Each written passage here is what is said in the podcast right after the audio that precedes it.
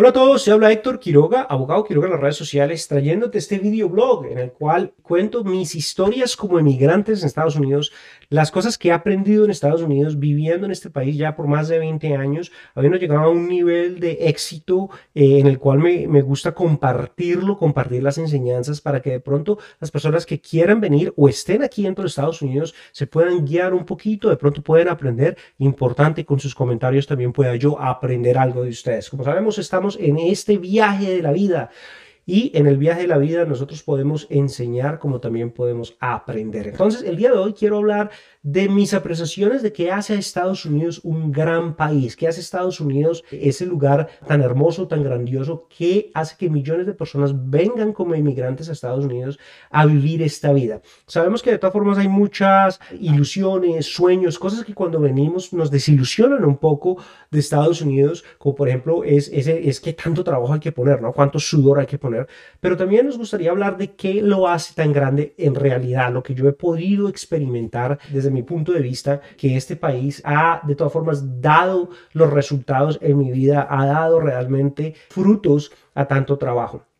A mí me parece que lo que hace a Estados Unidos como sociedad es esta idea de ser una sociedad que le gusta eh, y que quiere dar oportunidades a todas las personas. Sé que a veces nosotros lo pensamos y lo miramos y decimos, cuando llegamos como inmigrantes nos toca trabajar muy duro. Si yo inicié lavando platos en una universidad y después tuve que vender zapatos por mucho tiempo, ninguno de esos trabajos no fueron malos ni mucho menos. Sin embargo, no llegamos nosotros aquí a ser abogado del día de la mañana, no, no hablaba inglés, o sea, había eso. Sin embargo, encontré la oportunidad muy rápido. Entonces, el solo hecho que yo haya podido conseguir trabajo de forma relativamente rápida. Yo creo que para lavar platos en el dining room de la universidad, yo tuve solamente que hacer una pregunta, dos preguntas y me decían, bueno, pues si hay una posición en tal lugar, ¿le interesa o no le interesa? Entonces yo dije, no, pues claro que me interesa porque no tenía yo la posibilidad de hablar inglés, no tenía yo la posibilidad de moverme. Entonces ahí inicia mi mi carrera laboral en Estados Unidos. ¿Qué pasa? Yo ya había trabajado, ya tenía trabajos en Colombia, en donde yo podía ayudar y podía manejar en oficinas y hacer cositas así más o menos eh, menores. Recordemos que yo tenía 17 años cuando llegué. Entonces, eh, lavar platos era algo que yo no había hecho antes. Entonces, era algo nuevo, algo diferente. Y lo que quiero iluminar aquí es la oportunidad. Este concepto de oportunidad me parece importante porque de todas formas que uno haga dos preguntas y le den trabajo en los países de nosotros eh, a veces es muy difícil, es muy difícil porque ahí eh, lo tienen que conocer a uno, no lo dan a un trabajo por horas, eh, de pronto uno tiene que dejar el estudio porque si no está estudiando no puede. Recordemos que yo estaba estudiando y trabajando al mismo tiempo, yo estaba, tenía mis cursos en la universidad y al mismo tiempo yo tenía que trabajar. Entonces, este tipo de cosas, desde el punto de vista que yo experimenté en Colombia, son difíciles, la sola oportunidad de llegar a hacerlo. Cuando yo empezaba a crecer y he empezado a estar en Estados Unidos, me empecé a dar cuenta que este concepto de oportunidad no solamente es el concepto que vienen millones de emigrantes buscando una oportunidad, mi oportunidad hasta inclusive de estudiar, son oportunidades que nosotros no tenemos así tan fáciles en los países en los que venimos por cuestiones de costo, de cultura, incluso de violencia como tal, ya sea por narcotráfico, guerrillas, conflicto armado, son problemas que nos afectan, ¿no? Paros cívicos que afectan realmente la posibilidad de la persona de estudiar y de salir adelante. Sin embargo, aquí sí hay retos, no podemos decir que no hayan retos, y nadie nos ha dicho que no hayan retos, sino que realmente la oportunidad está ahí, y al contrario, eh, lo puede abrumar a uno cuántas oportunidades vemos.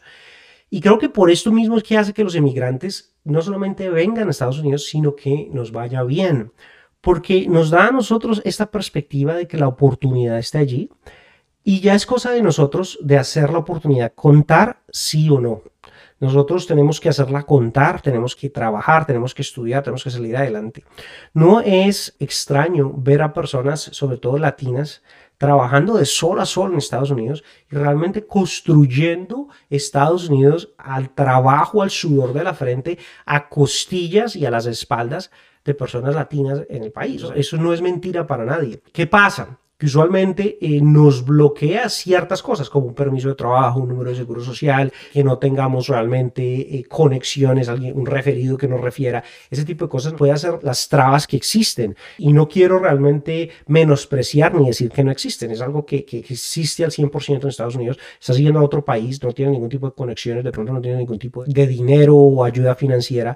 Pero el solo hecho de que puedas, o sea, que no tengas un conflicto armado, que no tengas un problema de narcotráfico, que no tengas un problema de inseguridad en el cual tú no puedes realmente ni estudiar porque no sabes quién va a entrar por la puerta y, y te puede atacar. Ese tipo de cosas que no se viven aquí. Ahora, no estoy diciendo que aquí no haya violencia, es un punto mucho, mucho menor. Entonces, nos da a nosotros la perspectiva de decir, hombre, si lo único que yo necesito es una licencia, pues listo. Entonces, las personas que vienen, aquí hay la oportunidad, yo siento que sí hay oportunidades, pero también hacer contar las oportunidades ya está en cada uno, ya sea personas en Estados Unidos o ya sean personas que vengan de otros países aquí a Estados Unidos o que sean personas nativas, nacidas, eh, ciudadanos nacidos aquí o personas que no. ¿Qué pasa? Lo que simplemente yo estoy proponiendo es que al ser nosotros emigrantes, nosotros tenemos una perspectiva un poquitico más abierta, podemos ver las oportunidades un poquitico más fácil. No quiere decir que nosotros tomemos o no tomemos ventaja, ya está en la persona en saber cómo tomar ventaja y en adelantarse a las oportunidades que se ven.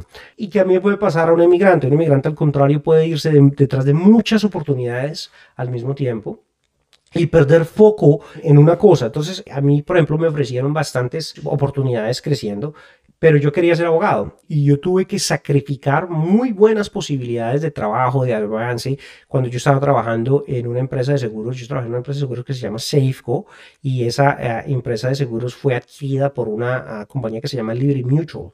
Compró muy grande, muy conocida en el país. Sin embargo, yo quería ser abogado. Entonces sabía que yo tenía que sacrificar y enfocarme en mi perspectiva, en lo que yo quería y tenía que llegar acá. Yo sabía que para ser abogado yo tenía que aprender y dominar el inglés y busqué las oportunidades que se me dieron para poder aprender el inglés y ahí de a poco iba buscando las oportunidades. Pero este concepto es mucho más importante, el concepto de la oportunidad, que solamente, digamos, un conflicto armado que no nos deje o que salgamos del país o que tengamos una posibilidad financiera o que podamos buscar algún tipo de licenciatura que necesitemos. Lo que yo me he dado cuenta eh, trabajando y viviendo, porque yo viví con una familia americana por un tiempo, es que ellos realmente se le miden a muchas cosas. Ellos, ellos viven como con esta idea de que la oportunidad existe. Entonces, si se dañaba el televisor, ellos intentaban arreglar el televisor.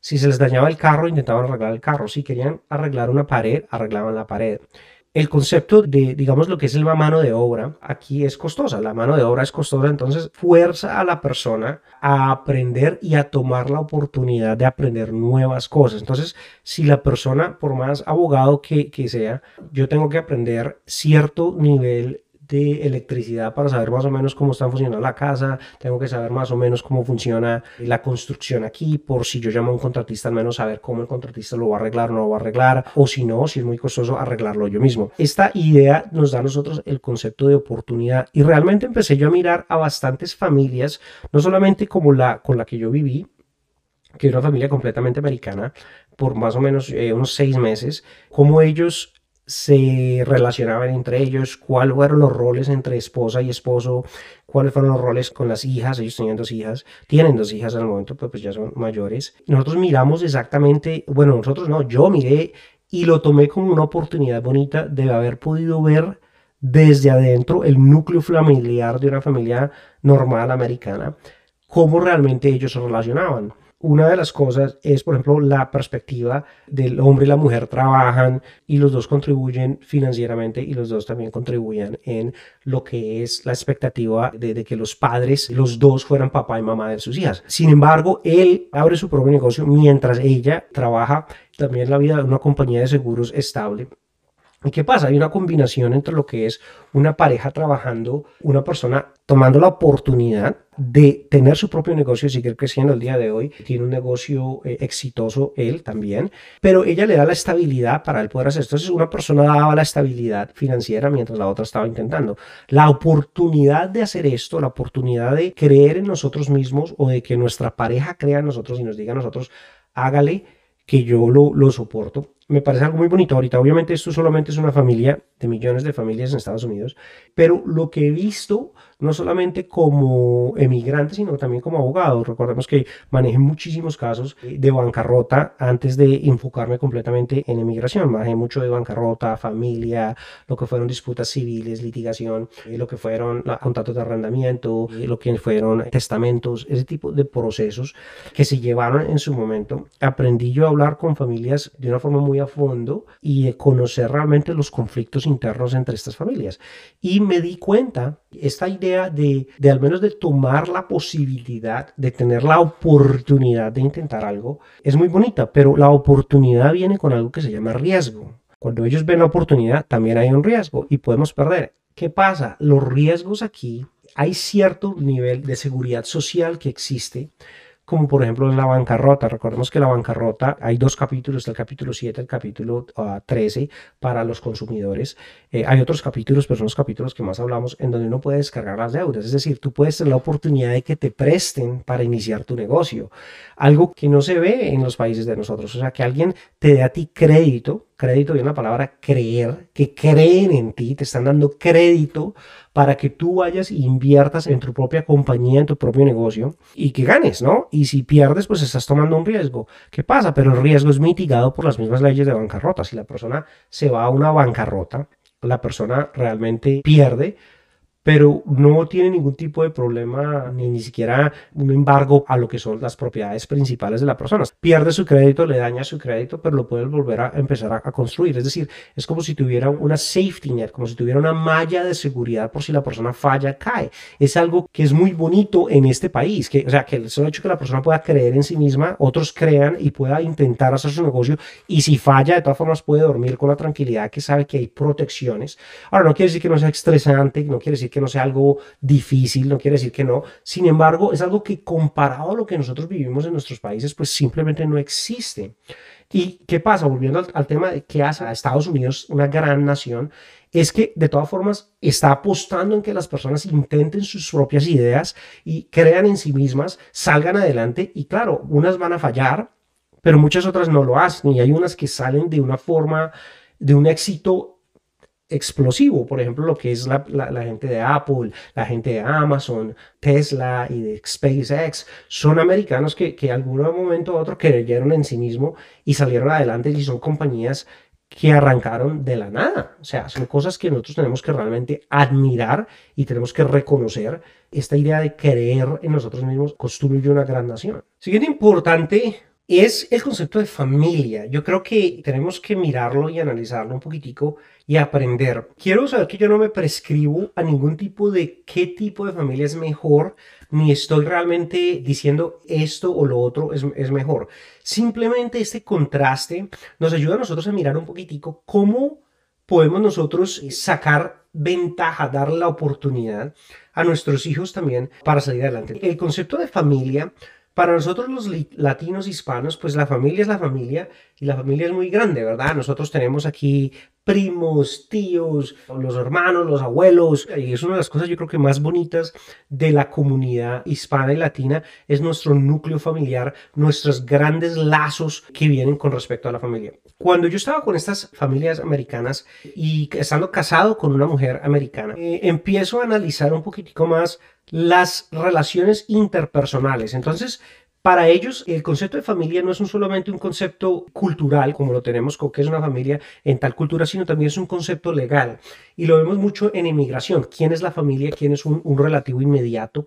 Para ellos, eh, la familia es el núcleo de pagar impuestos. ¿Cuántas personas hay en la familia? How many members of the household? Entonces, si está, si hay dos personas que ganan, tres personas que ganan, digamos, gana papá, mamá y un hijo que ya sea un adolescente y está devengando ingresos, eso va en los impuestos de la familia, ¿no? Y quienes no son parte de la familia. Los que no son parte de la familia, si la persona deja de ser un niño, un adolescente, o si la persona se mueve, ya no son parte de la familia. Entonces, digamos, un hijo mayor de edad que no viva con la familia, ya no es como si no fuera de esa familia, ya él se fue a hacer su propia familia.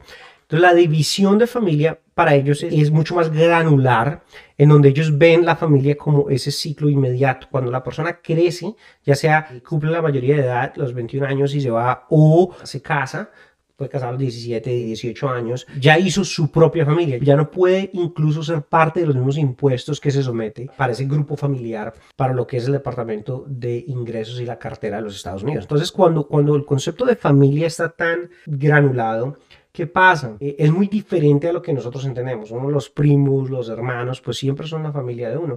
Y para ellos, pues dices, es familia, pero realmente cuando te, das cuenta, son mucho más papá, mamá, hijos. Eh, es difícil para nosotros, sobre todo cuando hablamos de nuestros padres, de nuestras madres, la relación que existe a largo plazo con un padre o con una madre. Entonces de pronto los padres le ayudan a los hijos a pagar la universidad, le ayudan a, a salir adelante, le ayudan con el matrimonio, le ayudan bastante, pero lo entendemos como un concepto de familia, pues de por vida, ¿no? Hay una responsabilidad de por vida. Sin embargo, aquí pues es muy diferente, un poquitico más ah, independiente. Lo que hace es que ayuda a crear un equipo y el equipo es de dos personas que están trabajando juntos y un poquitico más el concepto de da interdependiente. Hablamos del concepto de ser dependientes, después el concepto de ser independientes y después del concepto de ser interdependientes. Es algo que se ve mucho más desarrollado en Estados Unidos. Y nosotros vemos sobre todo en las redes sociales o personas que están hablando que dicen, yo quiero ser una mujer independiente, yo quiero ser un hombre independiente, yo no dependo de nadie, ¿verdad? Es como un nivel más alto de la dependencia, que ser una persona dependiente. La persona dependiente es la persona que está en el mismo, bajo el mismo techo, el mismo household. Entonces, digamos, en los impuestos de Estados Unidos hablan de who is a dependent, quién es un dependiente para poderlos meter los impuestos a no ser que la persona se haya casado, se haya movido, como repito, ya deje de ser de la familia. Entonces, se pasan de una dependencia a una independencia. ¿Sí? ¿Qué pasa? Hay, el siguiente nivel de la independencia es el nivel de la interdependencia, interdependence. Es cuando un grupo, dos personas, dependen en sí mismas. Entonces, en esta familia que yo veía, el trabajo de él era ir, tener su negocio, crecer su negocio y ojalá el día de mañana tener las ganancias que le puede traer a su familia, siendo ella y los hijos que queden, para vivir su vejez y para poder los dos salir adelante. Mientras tanto, él dependía en ella para que ella trajera unos ingresos específicos que pudieran soportar la operación, la familia, mientras él podía hacer la inversión en el futuro. Eso también es cierto en el concepto de ser papá, de ser mamá. Él a veces tenía que cuidar a las niñas, por ejemplo, o viceversa. Este, este concepto de interdependencia a mí me parece un concepto que tenemos nosotros mirarlo más y me gustaría realmente que, lo miráramos y lo entendiéramos, porque me parece primero muy bonito, o sea, que me parece que es un nivel de madurez. En la vida uno tiene que ser realmente solo, ¿no? A nosotros nos gusta mucho decir, pues yo soy una persona independiente. Sí, pero también dependemos de otras personas, nuestra familia, dependemos ya sea, ya sea la pareja, marido o mujer, puede uno depender en un hermano, puede depender en un asociado, en un negocio, uno tiene una dependencia hasta cierto punto, interdependencia. Yo voy a cumplir con mis responsabilidades y mis obligaciones, pero sé que la otra persona también va a responder por sus responsabilidades y sus obligaciones. También me parece importante caracterizar esto. ¿Por qué esto afecta a Estados Unidos? Es una, una gran nación. Porque si el núcleo familiar es lo importante, papá, mamá, hijos, ¿Qué pasa cuando otros países pierden realmente el concepto y la definición es mucho más grande? Ahora es muy bonito, como dijo, no estoy diciendo que sea uno lo mejor lo otro, pero se pierden ciertos valores de interdependencia que pueden afectar a la fábrica de trabajo de los Estados Unidos, la, la fábrica, los tejidos culturales del país son bastante importantes cuando se ve el concepto de familia como tal. Entonces, tal familia y cuando la persona cumple mayor o se casa, hace su propia familia y esa ya es otra familia completamente diferente a la primera familia y las familias van creciendo de esa forma. Desde el punto de vista que yo crecí de una forma latina, hispana, lo que vemos es como todos son familia. Y el hecho de que todos seamos familia eh, es muy bonito, pero cuando viene el grupo, quienes ayudan a quienes, lo que nosotros entendemos es que entre todos nos ayudamos, pero no es muy claro cuál es la ayuda, cuáles son las responsabilidades. Cuando estamos hablando de la ayuda, digamos, a un hermano o una hermana, eh, no es definida hasta cierto punto. En cambio, bajo el otro sistema, culturalmente, desde un punto de vista, digamos, lo legal, que son las leyes, la obligación es nula. No, no hay ningún tipo de responsabilidad con respecto a un hermano. Punto. Ahora, pronto una responsabilidad moral existe por uno ayudar a la misma familia de uno, pero ellos no lo ven de esa forma. El hermano es el hermano y el papá es el papá y la mamá es la mamá, pero la esposa y los hijos repito, menores de 21 años, solteros, son el núcleo familiar. Importante en mi vida con mi esposa ser interdependientes, saber que yo dependo de ella y ella depende de mí. Y ese tipo de dinámica y sinergia es lo que eh, construye la fábrica de Estados Unidos para ser la gran nación, para que ellos puedan enfrentar las oportunidades y los riesgos que están. Entonces está lo que es la seguridad social y económica, digamos como son las leyes de bancarrota, que si la persona intenta salir adelante, intenta esforzarse, hay un colchón, hay una, malla que los protege. Pero también está el concepto del núcleo familiar que dice, bueno, quién es el que va realmente a tomar los riesgos y cómo nos vamos nosotros a estructurar para salir adelante. Creo que los inmigrantes tienen una gran, gran, gran ventaja. No todos la tomamos y a veces esta ventaja se pierde un poco y no nos acordamos a veces que en otro país, por ejemplo, abrir un negocio requiere licencia, requiere conocer a alguien, si dan permiso.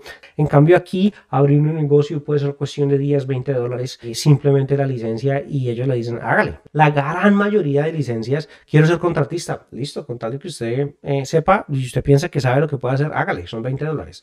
O sea, la facilidad para iniciar y realmente crear en uno mismo es muy grande. También hablé de los préstamos, ¿no? El hecho de que un banco pueda prestar, eh, quieran creer en nosotros, es algo que, que yo no experimenté. Se entiendo que el sistema ha cambiado un poco en nuestros países, pero pues de todas formas es bien difícil. A uno le preguntan, bueno, pero ¿y usted cuánto tiene? Usted tiene la hipoteca de la casa, usted tiene el título del carro, el fiador que va realmente a poner la palabra por usted. No, pues si yo tuviera casa, carro y fiadores, pues no le estaría pidiendo yo préstamo al banco. Todo se puede resumir en lo siguiente, y en los últimos dos minutos lo quiero decir es en la, en la oportunidad de creer en nosotros mismos, en la oportunidad de decir, yo voy a, iniciar un negocio, voy a crear algo nuevo, voy a ayudarle al mercado de esta forma, voy a generar empleo y que el sistema como tal, ya sea el sistema familiar, del núcleo familiar con una interdependencia o del núcleo legal como son pagarle a la cartera de los Estados Unidos, te dice, creemos en ti, hágale.